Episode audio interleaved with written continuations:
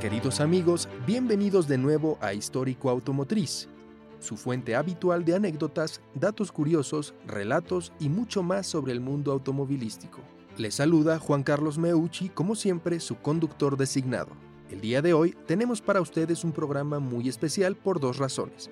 La primera es que hoy cerramos la primera temporada de Histórico Automotriz y la segunda es que hablaremos de uno de mis automóviles favoritos y quizás el de muchos más también. En mi opinión, existen tal vez cinco coches que nadie se atrevería a decir que no le gustan o a esbozar un meh cuando los ven. En esta exclusiva lista podemos encontrar al Jaguar E-Type convertible, al Ferrari 250 GT SW o en su versión California, el Aston Martin DB5, el Mercedes-Benz 300 SL, ya sea en su versión Gullwing o Roadster, y el Lamborghini Miura, genuinas obras de arte que merecen, desde nuestro punto de vista, estar en museos.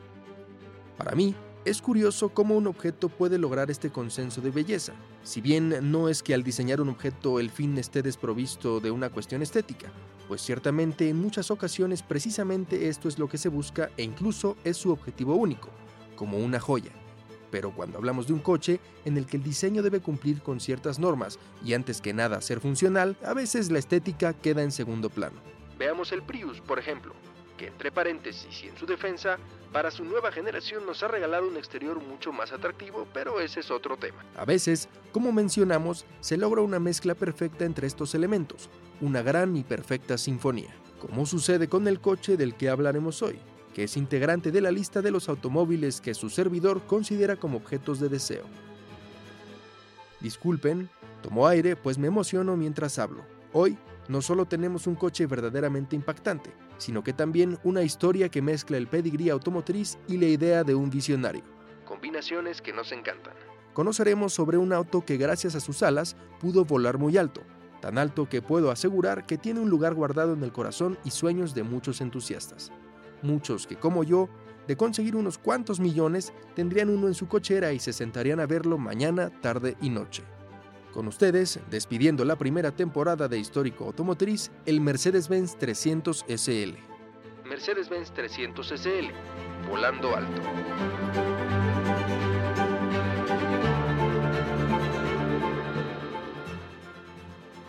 Para poder apreciar la relevancia de este modelo, tenemos que dividir su historia en dos partes. Primero, la fase de auto diseñado y creado exclusivamente para los circuitos, y segundo, la de un fruto del genio americano en las calles.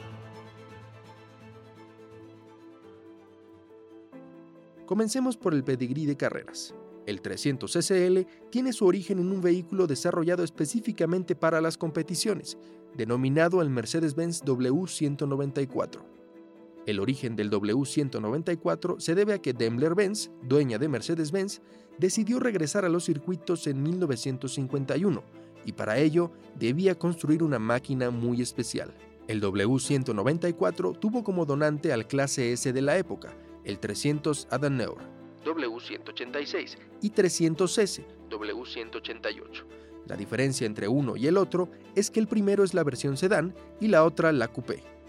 El W194 compartía con este modelo, más enfocado en la comodidad y lujo, diversos componentes, entre ellos el motor, los frenos y la suspensión.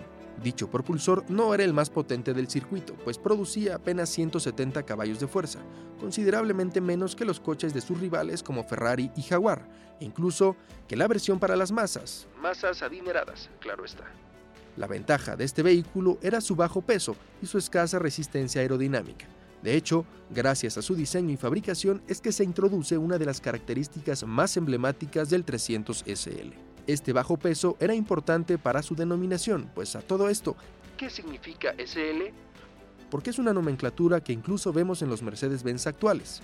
Bueno, de hecho, inicialmente Mercedes-Benz no anunció qué significaban las siglas SL, pero las revistas y los responsables de la empresa lo llamaban Sport Light y Super Light, o sea, super ligero. Fue hasta 2017 que oficialmente se reconoció que las siglas correspondían a Sport Light. Ahora, como el coche del que hablamos contaba con un chasis tubular, no contaba con puertas ordinarias. La solución, unas puertas en donde normalmente irían las ventanas, que al abrirse daban al coche una especie de alas, es decir, que sus bisagras se colocaban en la parte posterior de la puerta, en el techo, vaya. Pero es importante mencionar que esta primera versión no tenía alas de gaviota, como se les conoció con el tiempo, sino que esto fue una mejora que paulatinamente se fue incorporando, pues acceder al coche con las primeras puertas que parecían más alas de gorrión era muy difícil. Mercedes-Benz desarrolló una nueva versión para la temporada de carreras de 1953, cuyos cambios principales consistían en la incorporación de inyección directa al motor, llantas de 16 pulgadas y el reposicionamiento trasero de la caja de cambios. También, su carrocería se fabricó con Electron, una aleación de magnesio que reducía su peso hasta en 85 kilogramos. Sin embargo, este coche no asaltó los circuitos, pues Mercedes-Benz prefirió empezar a participar en la Fórmula 1 en 1954. Y ahora sí, llegamos a la versión de calle del 300 SL, la que ya hemos calificado como una de las magnas obras del diseño automotriz. Como hemos resaltado, la producción de una versión de calle del 300 SL no estaba prevista inicialmente. Sin embargo, Max Hoffman, el importador de Mercedes-Benz en los Estados Unidos, quien, disculpen la breve digresión, tenía una agencia de autos deportivos en Manhattan con Porsches, Alfas y demás, y quien además fue el padre de otros modelos como el Alfa Spider, en una reunión con directivos de la firma alemana en 1953, sugirió la idea de fabricar un automóvil basado en el 300 SL de carreras para los entusiastas de las altas prestaciones del mercado estadounidense y realizó un pedido de mil unidades de este modelo. Gracias al señor Hoffman, el 300 SL se presentó en febrero de 1954 en el Salón Internacional del Automóvil en Nueva York. Aquí fue cuando se pudo ver por primera vez uno de los automóviles más bellos de la historia. De verdad, gracias señor Hoffman. Dejando a un lado las cursilerías, en agosto del mismo año comenzó la producción en la planta de Sindelfingen. Curiosamente, el 300 SL de calle tenía un motor más potente que el de su versión de carreras, empacando debajo de su cofre un motor de 3 litros que producía 240 caballos de fuerza y 214 libras-pie de torque. Incluso llegó a ser el coche más rápido del mundo, superando los 260 kilómetros por hora. Este modelo, si bien contaba con una cajuela, esta era ocupada por la llanta de repuesto, por lo que el equipaje se tenía que adecuar a la parte de atrás de los asientos. Curiosamente, esto dio lugar a que se hicieran maletas especiales para el coche, un gran complemento. Les aseguro que al día de hoy una valija original vale lo mismo que un subcompacto nuevo. Ah, y claro, casi lo olvidábamos, este auto contaba con las famosas alas de gaviota, puertas que más que un adorno resultaban funcionales y una necesidad, pues al compartir el chasis tubular con el 300 SL de carreras, se necesitaban puertas que no fueran montadas y cortaran los lados del auto, de ahí que existiera la ingeniosa e icónica solución de las alas de gaviota. Por el éxito de la versión coupé, el señor Hoffman pidió a Mercedes-Benz la versión convertible de este auto, la versión Roadster. Ciertamente, perdería las famosas alas de gaviota, pero mantendría el bellísimo diseño que lo caracteriza, y también ganaría en ofrecer la sensación del aire en el pelo. Esta variante se ofreció tanto con capota suave como con una rígida. Supuestamente entre la producción del coupé y del convertible, que transcurrió de 1955 a 1957 y de 1957 a 1963 respectivamente, se produjeron 2.658 unidades. La versión convertible también tuvo su variante de carreras, una edición especial 300 SLS Super Light Special creada para que el equipo de carreras de Mercedes-Benz US compitiera en el circuito nacional del Sports Car Club of America en 1957. Esta versión perdía el parabrisas tradicional y se instalaba un deflector de viento, cierre del lugar del copiloto, así como una barra antivuelco. Con lo que me gustaría cerrar es remitiéndolos a nuestras redes sociales para que puedan ver dos fotos, la del 300 SL en su grúa especial casi idéntica al coche y la del 300 SL que compitió en la carrera panamericana de 1953 con un livery muy especial. Después nos agradecen.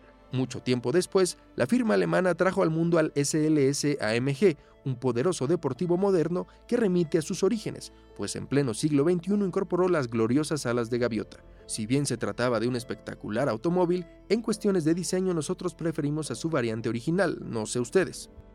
En vista de que hoy cerramos nuestra primera temporada con la cual estamos sumamente felices y por la que les agradecemos a todos ustedes, nuestros podcast escuchas, les adelantamos que dentro de esta pausa nos centraremos en regresar supercargados para seguir siendo su fuente habitual de anécdotas, datos curiosos, relatos y más sobre el mundo automovilístico. Tenemos preparados para ustedes muchas sorpresas, incluyendo invitados especiales, más contenido en redes sociales y nuevas plataformas. Esperamos que el programa de hoy haya sido de su agrado y les agradecemos que si ese fue el caso compartan este y los demás episodios de la temporada con su familia y amigos. Tienen tiempo para ponerse al corriente con los 10 episodios que preparamos para ustedes hasta la nueva temporada. Nos escuchamos pronto.